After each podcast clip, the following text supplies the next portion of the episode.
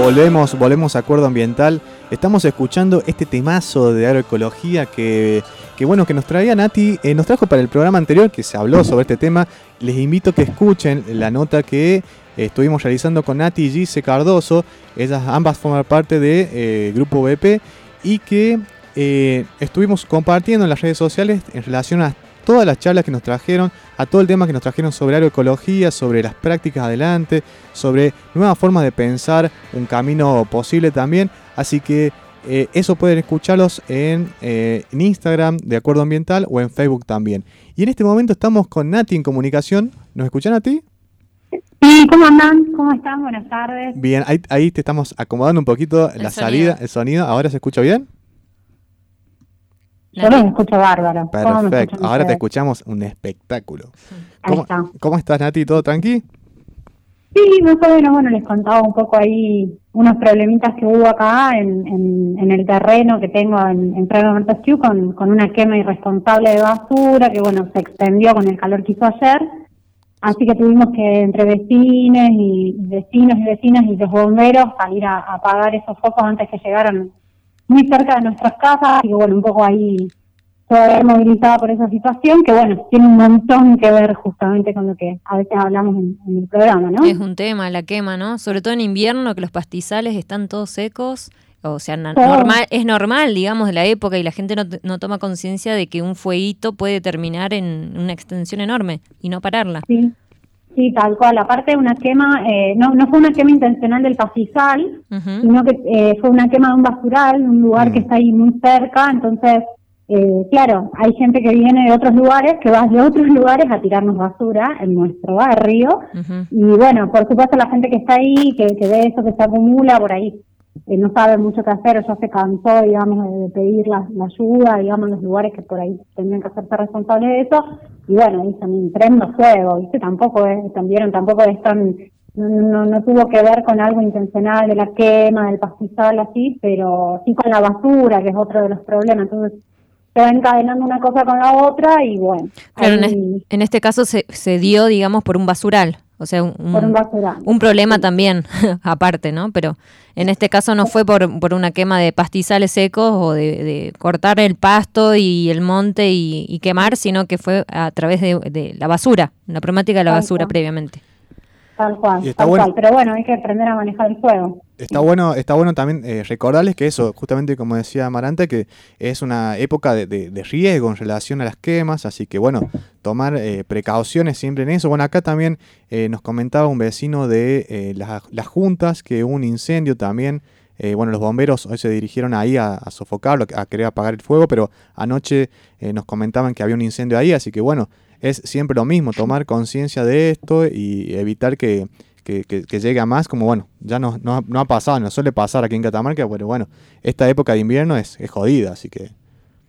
Sí, tal cual, los pasos están muy amarillos.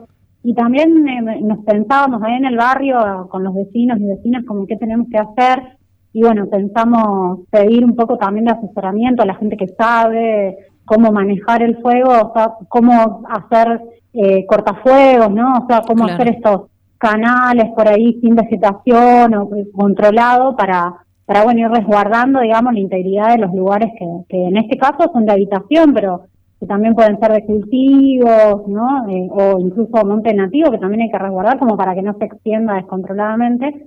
Así que bueno, en esa, en esa que me parece que, que está bueno es tomando conciencia y ir aprendiendo Tal cual. Y justo nos traes eh, este tema también que tiene que ver con qué hacer con la basura, ¿no? Eh, ¿Qué podemos ir mejorando en, algunas prácticas en relación a esto? ¿Dónde llevamos nuestro, nuestros desechos? En vez de quemarla, ¿qué, otra, qué otras formas podemos eh, utilizarla o hacer? Porque hoy nos vas a traer sobre compostaje, Nati. ¿Es así? Exactamente. Compostaje, compost, composta, compositus. Qué buen tema, Nati. Buenísimo tema. Ah, ¿Viste? Es que tuvimos ahí un, el domingo pasado que estuvimos en el rodeo. No, no vamos a, decir el, vamos a decir el pecado y no el pecado. No, decir pecador. No pasa nada. todo lo conocemos. No, podría. No pasa nada. Una dama no tiene memoria. Muy bien. Muy bien. Pero conocimos un compo. O, o una cosa que se quería hacer pasar por compo. Y bueno, dijimos, Acá obviamente que hay mucha intención, mucha garra, pero por ahí nos falta un poquito de información, como a todos. Claro, de buena voluntad. sí, tal cual, que quisimos, ¿no? Esto, como empezar a hacer algo y a veces no, mm, no nos salía tan, no nos salía igual que el tutorial de YouTube, che. Claro. Tal cual. Hay bichitos o, más humedad, menos humedad, eso también, como viste que uno se empieza a agarrar la cabeza, me está entrando bicho a la casa, mosca, lleno de moscas, como... Por eso estaría bueno que, nos cuente como un poquito de cero, ¿no? de cero, pero de cero, porque es, complejo. Parece que no, que es una tontería, pero es muy complejo el tema del compostaje. Lograr un buen compost no es algo de así nomás. Así contanos, Nati. No, y también a mí me pasó justamente hace unos días, eh, me llegó a una verdulería de acá cerca del barrio para contarle, bueno, como qué hacían con los restos, ¿no? Vieron que en la verdulería desechan un montón de cantidad de vegetales y de frutas.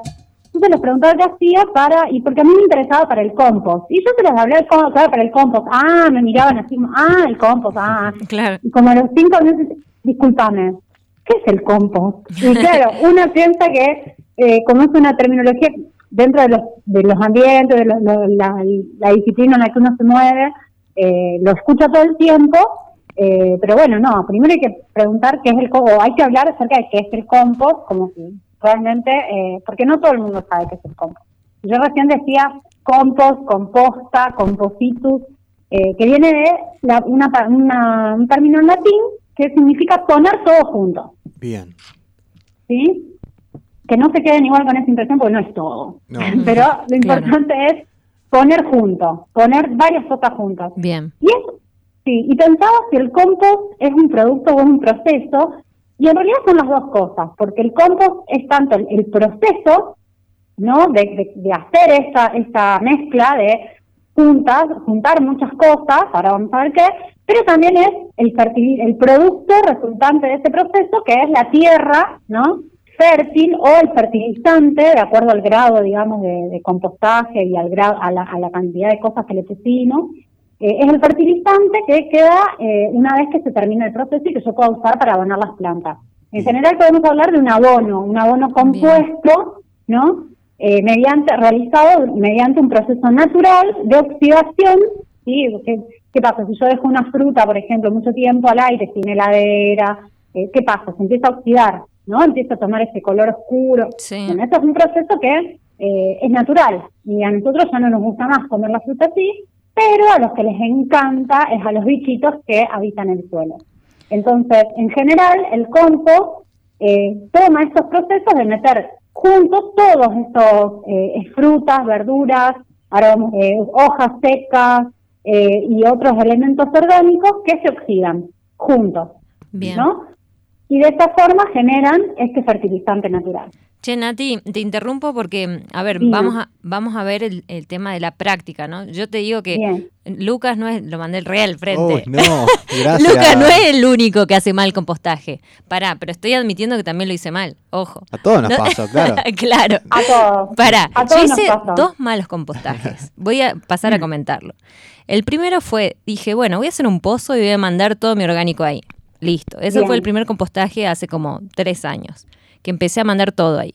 Fruta, ni siquiera me fijé en los ácidos de la fruta, que eso también te quería preguntar. Ah, si tiene que ver el pH de la fruta, el ácido, eh, en la tierra. Si tengo que separarlo o no. Bueno, no importa.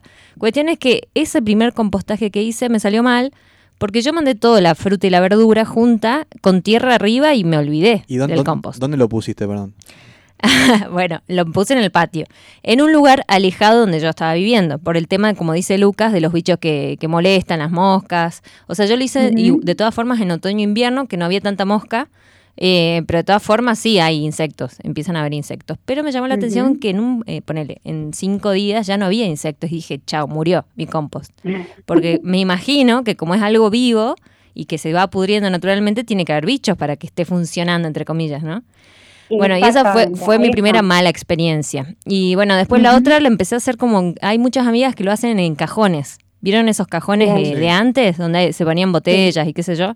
Bueno, lo empecé a hacer como por capas, pero no sé si está del todo bien. Por eso quería eh, que me cuentas un poco a ver qué estoy haciendo mal. ¿Qué vamos acá?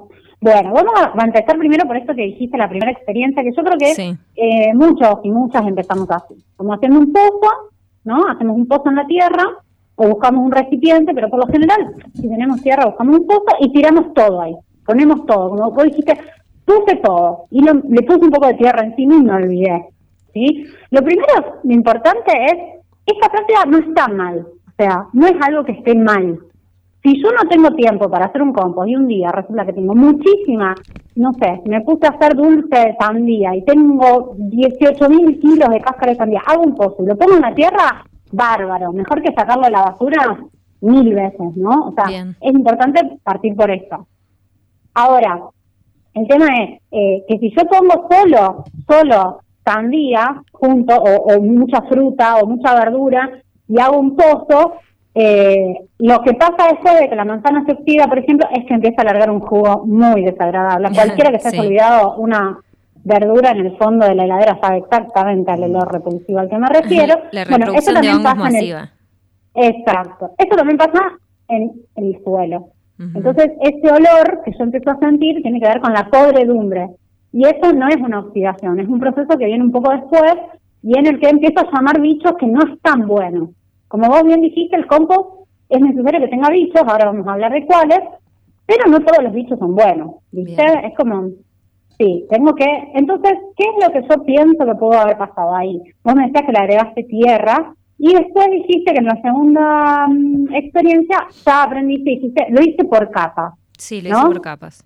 Exacto. Eso está muy bueno, como vos lo hiciste, porque es justamente lo que a mí me implica, o lo, que me permite, le permite al compost tener un cierto equilibrio.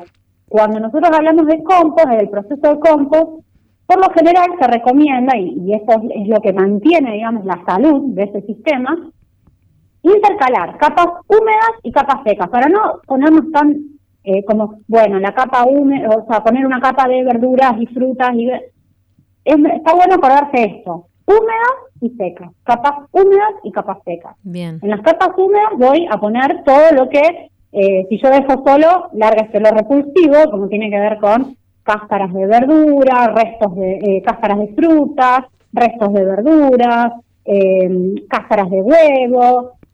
puedo poner también, por ejemplo, si me sobró, no sé, una sopa que me salió media fiera y bueno, no tengo mucho una verdura que me quedó y se me pudrió, un poco de fruta. Recién hablabas de la, el pH de la fruta. Eso.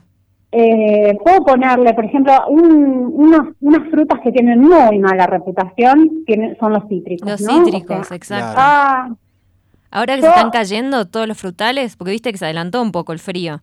Eh, Tal cual. El frío, digo, los frutales, los cítricos se adelantaron. Y ahora, cosa que no estaba pasando en otros años, empezaron a caer los, los cítricos. Entonces digo, ¿qué hago con todas estas naranjas o limones o pomelos que se me están cayendo? Porque no llego a comerlos a todos.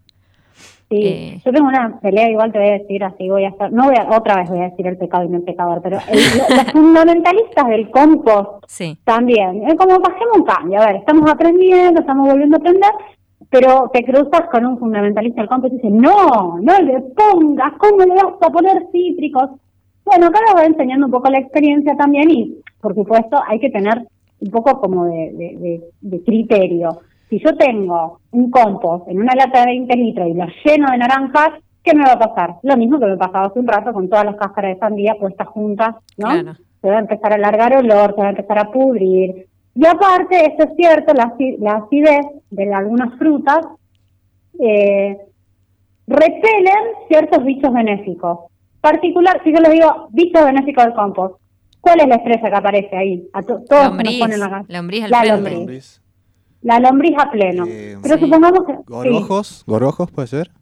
Los gorgojos también, o sea, eh, los gorgojos no son ni benéficos, ni, o sea, son bichitos, en realidad son benéficos porque no, no me están pudiendo eh, las frutas. Es muy raro que aparezca el gorgojo porque al gorgojo no le gusta mucho la humedad excesiva. O sea, el compost es un, es un lugar que, tiene mucha humedad para un gorgojo. Yo vi bichitos bolitas.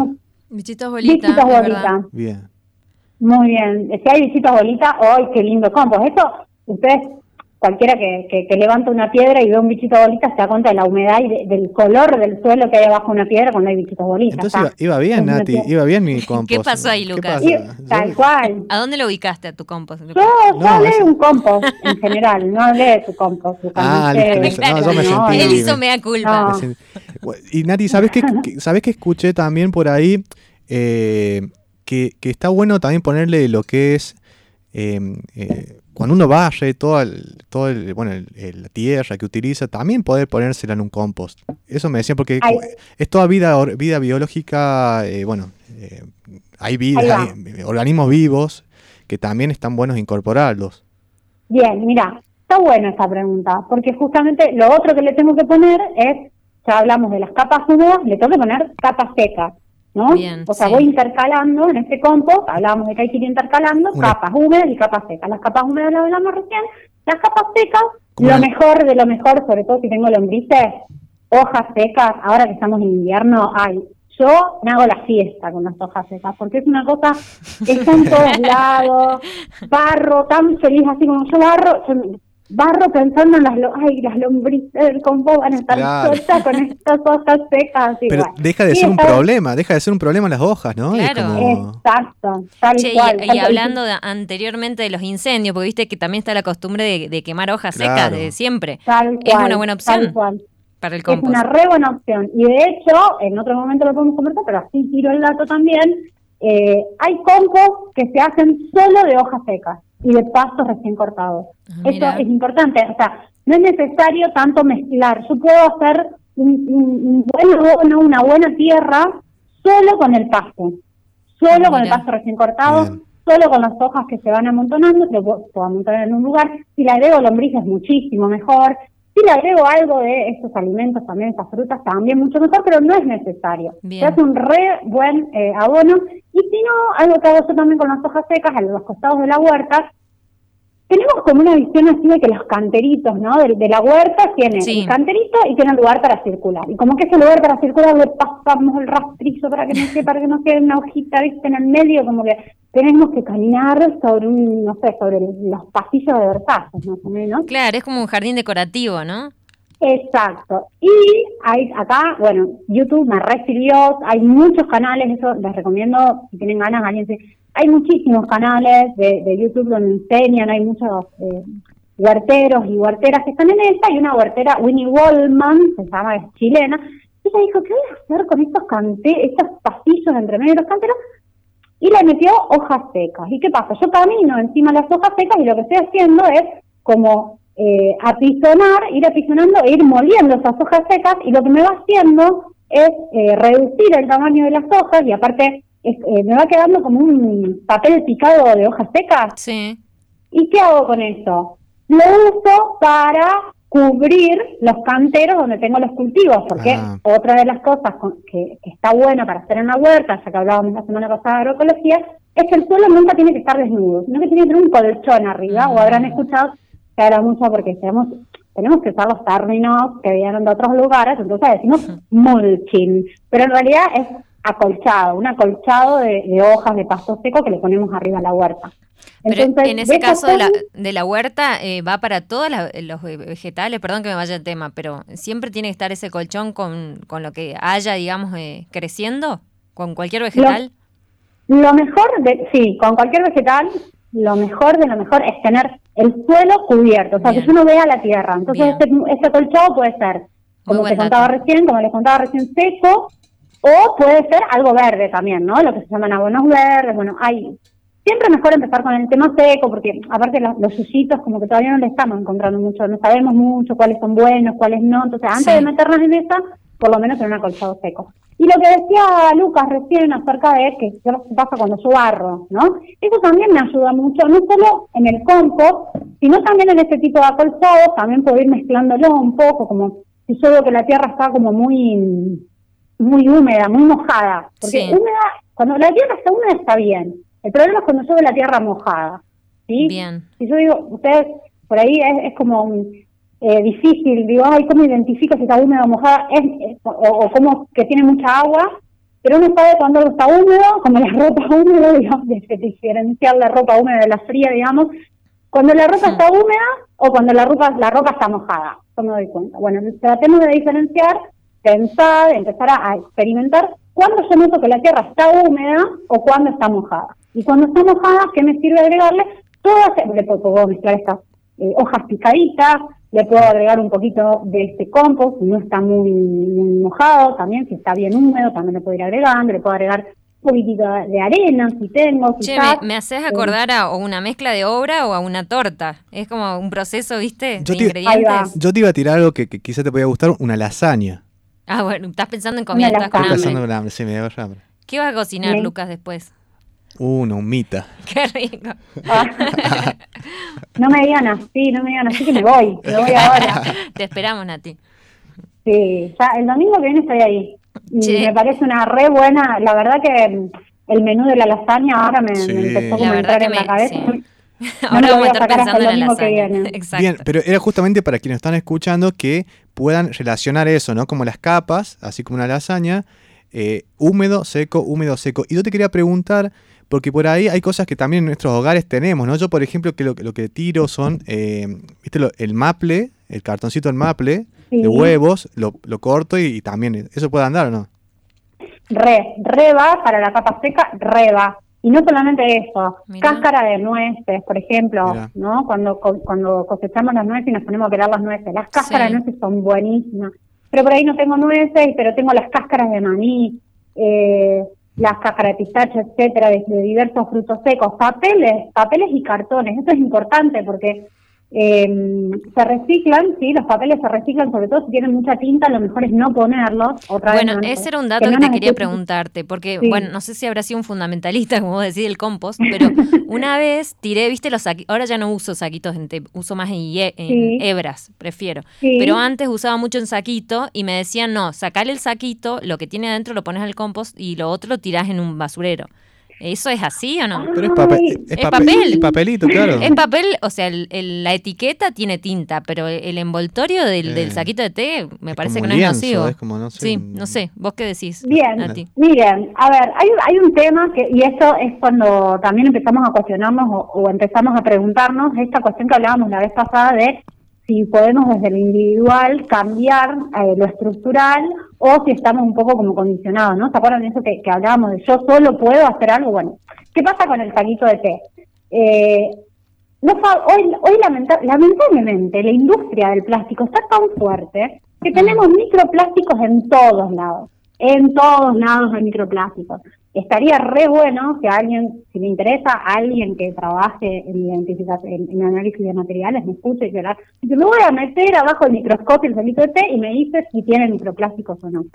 Yo le digo lo que yo hago, yo lo pongo, y él se composta rapidísimo. Ahora, yo no sé si no le estoy agregando microplásticos al. Sin embargo, hoy, con una mano en el corazón. ¿Qué hago con esos saquitos si no los tiro al compost? Los tiro a la basura. Y es casi lo mismo.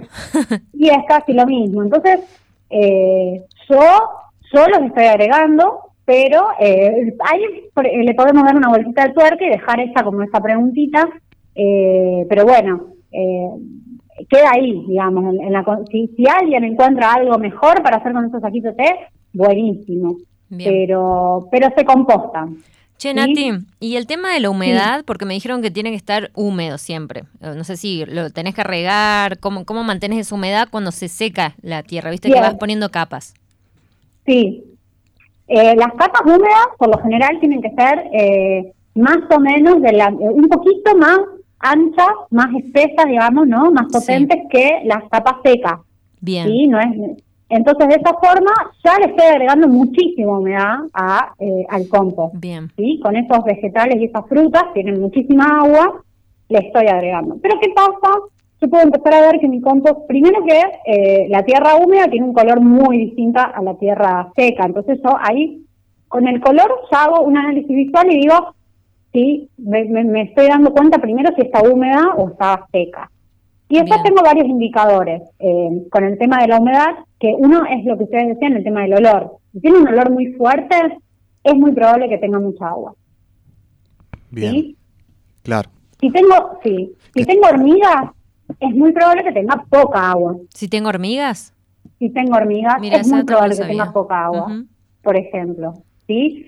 Eh, si yo voy y quiero meter, o sea, meto una pala o meto la mano, quiero meter la mano y la mano no se mete porque está muy dura, le falta agua. Y aparte le falta remover, porque yo, esa es otra de las cosas, dijiste, lo puse todo ahí abajo, lo tapé y me olvidé. Exacto, ¿Bien? sí. Exacto. Hay frutas que son eh, y verduras que son mucho más ácidas o que se descomponen mucho más rápido y pueden llegar a, eh, como de alguna forma, hacer un proceso de, de podredumbre ahí local, ¿no? En, en, este, en este pedacito, por ejemplo, no sé, pienso, eh, tengo un atadito de pencas de acelga y lo metí todo ahí en vez de hacer unas super pencas a, la napolitana, ¿no? que ahí, no sé. Entonces lo metí y es algo que se oxida muy rápido y aparte se pudre, se pudre rapidísimo. Entonces empieza a alargar ese olor, alargar ese olor y capaz que está con las capas secas arriba y abajo, pero no llega a pasar por el proceso de oxidarse, sino que se pudre directamente. Entonces, ¿qué necesito hacer para que no pase eso? Como que me van quedando núcleos podridos adentro, como si fuesen eh, los grumos de una torta. Ah, entiendo. entiendo, sí. Para, Claro, para que no me quede eso en el medio, que tengo que hacer? Remover el compost. ¿Sí? Cada tres o cuatro días voy y remuevo el compost. Esto tiene que ver, obviamente, con la cantidad que yo tengo. Si tengo un cajón, por ahí lo puedo ir haciendo antes o después. Si hace calor, lo que hacer más seguido que si hace frío, ¿sí? Porque el proceso de oxidación es más rápido cuando hay calor. Eh, entonces, tengo que ir mezclando el compost y eso, ahí cuando yo lo mezclo el compost, yo me voy a dar cuenta enseguida si le falta un poquito de humedad o no. Si yo eh, cuando mezclo voy sacando pedazos enteros, de, por ejemplo, de frutas, de verduras, y veo que no tiene tierrita pegada y le está faltando humedad, por ejemplo. La tierra húmeda vieron que se pega, se, nos pega, digamos, a, a las manos. Entonces, si yo empiezo a mezclar y veo que la fruta sale limpia después de 3, 4 días, le está faltando humedad a ese compost. Perfecto. Le puedo agregar agua, le puedo agregar más cosas húmedas, otra capa de húmedo, por ejemplo, le mezclo más húmedo, eh, ¿no? No es necesario siempre agregar agua. Yo eh, también le, o sea, agua directa, ¿no? También puedo eh, agregarle verduras, frutas, etcétera, elementos húmedos y eso me va a humedecer el compost. Perfecto. Más materia orgánica. Está muy, bueno, está muy bueno lo que dijiste de los indicadores, esto de, las hormigas o de algunos insectos y también de la humedad, que bueno, que es importante porque también, como decíamos, por ahí, o como vos, como vos comentabas en realidad, que por ahí, bueno, eh, eso también hace que haya una, una mejor como hábitat ahí, ¿no? En, en, en, el compost. Sí, y me estaba olvidando de una re importante, que más o menos lo mencioné, pero hablamos de los olores, de los bichos, ¿no? Hablábamos del color, pero la temperatura también es re importante. Esto es algo, ay, a mí me encanta. Yo no sé, ¿a ustedes les gusta eh, tocar la tierra? A mí es algo que me apasiona. Sí, me encanta. Tal cual, ¿no? Es como, es como volver, a, volver a la vida, ¿no? sé, volver a la infancia también. A la infancia, tal cual. Tal cual, tal cual. Bueno, a mí es algo que me encanta y encima les hablo a las lombrices. Digo, ¿cómo están? ¿Cómo están mis ¿Contás cuentos? Te juro. Yo espero que nadie me vea en, esa, en ese momento porque, bueno. Alguien te tiene que filmar y subirlo en las redes. Vas a ser viral. a las lombrices, filmémoslas a las lombrices que son tan hermosas. Pero bueno, cuando yo toco la tierra, eso está bueno como, ¿por qué les pregunto si les gusta tocar la tierra? Porque para mí, para mí, es muy difícil hacer estas cosas si uno no tiene ese sentido corporal adentro, esto de, porque, porque estamos, a, puedo mirarlo, puedo olerlo, pero ay, tocarlo como... Te da impresión, viste que hay gente que le da impresión tocar, sí. ¿Viste? Tal cual. Pero el tacto es justamente una de las herramientas principales de nuestro cuerpo para vincularnos y para entender qué es lo que está pasando. Y el coco, si está muy frío, no va a arrancar. Es ah, no va a arrancar.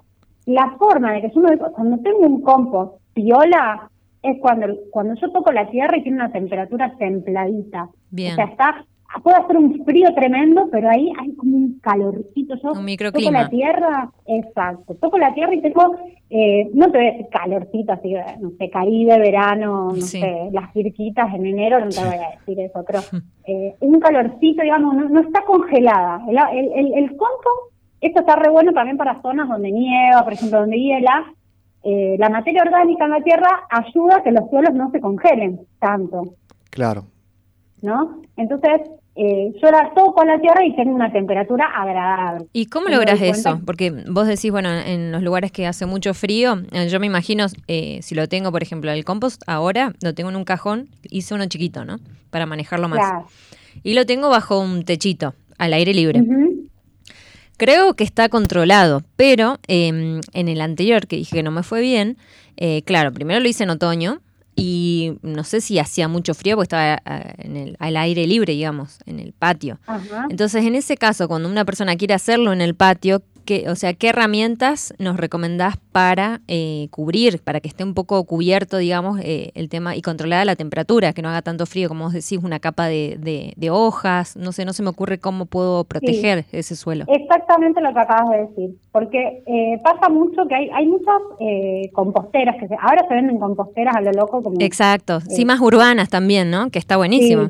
Para cuando ves un departamento, por ejemplo. vamos a hablar en serio, son re bonitas. hermosas. Son muy hermosas. Sí. Aparte también esta cuestión de, bueno, una porque a mí me encanta estar sucia, como, pero en realidad está re bueno también estas cuestiones pensarlas para eh, otros ambientes que son mucho más ordenadas, gente, no sé, voy a decir con luna en Virgo, pero gente que le encanta como tener todo ordenadito, así, ¿no? Gente pulcra. Eh, no sabía que no sabía que tenía también tu, tu, tu columna, tenías ahí material de astrología, Nati. Sí, la ah, tenemos que llamar para alguna columna astrológica. Está muy bueno. No, tengo, ahí del espacio el contacto, tengo unas amigas que la tienen re clara con la astrología. Y aparte de esto, o sea, eh, compartimos información de los, de los momentos de siembra con la luna, con, la, con las constelaciones, está re piola. Y hay que ir probando eso, está bueno. La próxima, ahí está, miren. Me gusta, me gusta. ¿Quieren? Tremendo. Ustedes me piden y yo las traigo. Sí, sí. está, muy bueno ese ah. tema porque en relación, claro, al cultivo y a la, y a la luna, espectacular. Y ahí mezclamos, mezclamos, astrología, mezclamos todo ahí. Mezclamos todo. Hacemos un par de, igual, un par de igualichos, todo. Ni hablar, ni hablar. Y que también... Bueno, a ver, pensemos en los rituales, eh, ¿no? En relación a la Pachamama, como se dan en el 1 de agosto. El que tuvimos hace poquito, ¿no? En San Juan también tiene que ver con festividades ahora llamadas paganas, pero eh, que en realidad tenían que ver con los ciclos de cosecha, los ciclos de siembra. Así que tiene tiene que ver, como es arriba es abajo. Hermoso. Así que, bueno, pero eh, bueno, esa, perdón, decía no, de Las, composteras estas, eh, que me parece bárbaro eso que acabas de decir, Amaranta, eh, con respecto a cómo cubro. Y el tema es no tapar tanto, o sea, necesitamos pensar el compost como un sistema abierto. Bien. Yo la verdad que estoy hablando mucho del compost como un pozo, ¿no? O como una pila en un lugar abierto sin tener estos sin tener tanto en cuenta esta cuestión de los contenedores, porque por lo general a mí me quedaron chicos. Es como que un contenedor, una lata de 20 litros, inclusive ahora estamos por implementar uno. Claro, eso también pensaba, porque por ejemplo, yo vivo sola, puedo tener un contenedor chico, pero una familia no le alcanza un contenedor chico. No, tal, tal cual, tal cual. Y, y también hay como experiencias de compostajes colectivos que están re buenas y que tienen que ver con eso, de, subir un poquito la escala, ¿no? De, porque después, ¿qué hago con eso? Es que hay mucha gente que separa, por ejemplo. Separa la basura, pero dice, che, ¿qué hago? O sea, la separo, bárbaro. Pero después saco al, al, al, camión de la basura le saco una bolsita con húmedo y una bolsita con seco y el camión pasa y se lleva los dos juntos, ¿no? Y, y bueno, hay muchas formas también de asociarse para empezar a llevar estos restos orgánicos a lugares, ya sea de, alguien que composta, por ejemplo, en mi caso yo recibo, siempre paso el chivo. Hola. Sí, sí, te... Ay, ay. yo siempre paso escuchamos el bien. Te escuchamos. Ahí está. Yo estoy en el medio del centro de, San Fernando del Valle de Catamarca, siempre paso el chivo, me avisan, me contactan por alguna de las redes, me dicen, che, yo tengo restos orgánicos, los recibo acá, estamos por poner ahora un, contenedor en el barrio, un contenedor colectivo, estamos para activar eso con la gente de Giros. Está buenísimo. sí, está re bueno. Y esto se nos ocurrió también porque hay muchas zonas en, en Europa, sobre todo, pero también se están activando en ciudades como Buenos Aires, Córdoba, compostaje colectivo, ¿no? Un lugar, una plaza o un baldío donde la gente del barrio puede ir y llevar sus, restos orgánicos, obviamente con una linda capacitación primero, para no llevar cualquier cosa, como se me murió el gato y no quiero enterrarlo, que se lo lleva como, no. Llevar cosas piolas. Está buenísimo. Está, buenísimo porque... Porque como vos decís, ahí también ya en esto en esta diferenciación que uno hace y que por ahí la tira a, un camión de basura, justamente vos decías, un, algo tira orgánicos y secos y que eso termina puede parar directamente en, una tierra. Entonces está muy interesante. Y qué mejor para pensarlo también en, municipios chicos, en, bueno, en barrios, y eh, que pueda estar también asesorado para, para bueno, armar un buen sistemita ahí para que, para que se genere buen compostaje y que en realidad eso le sirve a las personas para después tener, que, como bien decías, eh, sustrato, para mejorar el sustrato de, las plantas, ¿no? Tal cual, tal cual, tal cual. Y para empezar a pensarnos también como parte de lo que siempre decimos, ¿no? Como pensarnos como parte de, un ser vivo mayor que, es este planeta Tierra y pensar que el suelo también es un ser vivo, como nos decía la, la semana pasada Gisela. Entonces, sí, tal cual.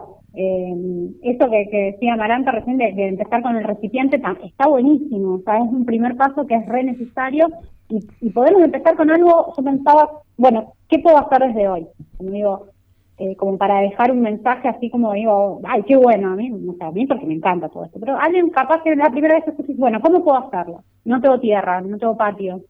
Bueno, en primer lugar, separar la basura está buenísimo, entonces yo esto creo que ustedes eh, hicieron una entrevista a Eve Vallejos hace un tiempo. Sí. ¿Se acuerdan de la planta de... Mm, planta procesadora, sí. la planta procesadora de residuos sólidos, sí, de acá. y las cooperativas, perdón, las cooperativas que, se encargan de separar los residuos también, de recolectar y separar. Sí, y se acuerdan, lo primero que dijo es, miren, separen en casa. O sea, lo primero que podemos hacer es separar en casa, eh, que es algo que se está haciendo mucho, pero también falta mucho. Bien. Entonces es necesario como separemos los residuos, y como primer paso. Y una vez que empecemos a separar los residuos y nos demos cuenta, no nos va a dar ganas de ponerlo eh, uno al lado del otro, al lado del canastito de la basura. Vamos a tener que buscar algún lugar donde poner esos residuos húmedos. Y ahí está buenísimo, como decía Amarante, un cajón de verdulerías. Y puedo comprarme una de estas composteras que venden de plástico divino también. Eh, puedo hacer un pozo, puedo hacer una maceta, porque en esa misma maceta después puedo cultivar. Una vez que termine el proceso, le meto la semilla y hago todo el proceso. Esa es buena también, buenísima. Claro, yo tengo, voy poniendo en una maceta todo y cuando se termina el proceso uso esa misma tierra, ¿no? Es más, pasa, a mí me pasa que el compost me ha dado las mejores plantas, esas que no puedo germinar, por ejemplo. Ay, no, me digas. La palta. A mí, este con el frasquito y los bueno, déjame decirte que es tu caso, Nati. A mí las paltas me salen como. Ah, te juro, largan raíz al toque. Es complicadita sí. Pero es, qué hermoso que tener paltas, árboles de paltas. Muy bueno, ¿no? Lo único que son lerdas para crecer, eso sí. sí lerdísimas, pero que salga la raíz, a mí no me cuesta. Así que dámelas, yo te las germino. ahí está, listo, bárbaro, buenísimo. Pero también podemos dejarlas que germinen solas en el compost.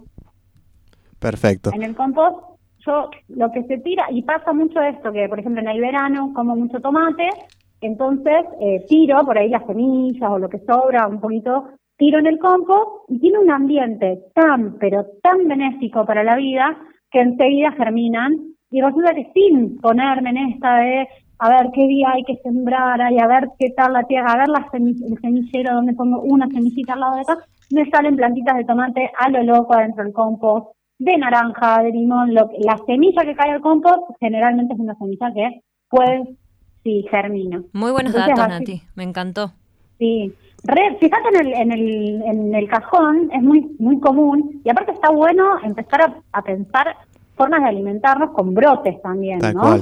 ah, esa también, sí. Tal, cual. Que no estamos acostumbrados, ¿viste? Nosotros en Argentina no estamos acostumbrados a alimentarnos con brotes. En otros países no. están acostumbrados. Tal cual. Y por ejemplo, en ese ambiente, ese microclima que se genera ahí adentro, yo puedo eh, hacer algo controlado con semillitas, ¿no? Ponerlas ahí y después tratarlas lavo bien. Si, a ver, si como la papa que sale de la tierra la lavo bien, bueno, las semillitas germinadas en el compost, bien lavaditos estos brotes y tengo, pero tremendo alimento ahí lleno de vida. Una, ensaladita, una ensalada espectacular. Tal cual. Bueno, tal cual. Nati, te agradecemos un montón. Tenemos para te, te podía hacer 30 eh, bloques más o menos. Ahí ya nos puso la. ya nos mandó un, un, retumbón de, de, una percusión acá, Matías, para poner un poco de música. Porque nos vamos a ir escuchando un poco de música. Pero te queríamos agradecer antes por, por esta columna hermosa que nos trajiste. Porque, bueno, es siempre es importante volver al compostaje, volver a hablar ah, en relación a esto. Y se nos está haciendo acá unos efectos de luces eh, que te queremos despedir antes que antes que se nos corte antes que se nos corte la luz. No sabemos qué puede pasar, pero estamos muy contentos y contentas de que bueno de que estés aquí con nosotros eh, trayéndonos alta data Y bueno, seguramente, eh, bueno, estaremos ya viéndonos el domingo que viene. Vos traernos el tema que, este, este, en relación a que nos planteaba de la luna, es muy, bueno. Sí.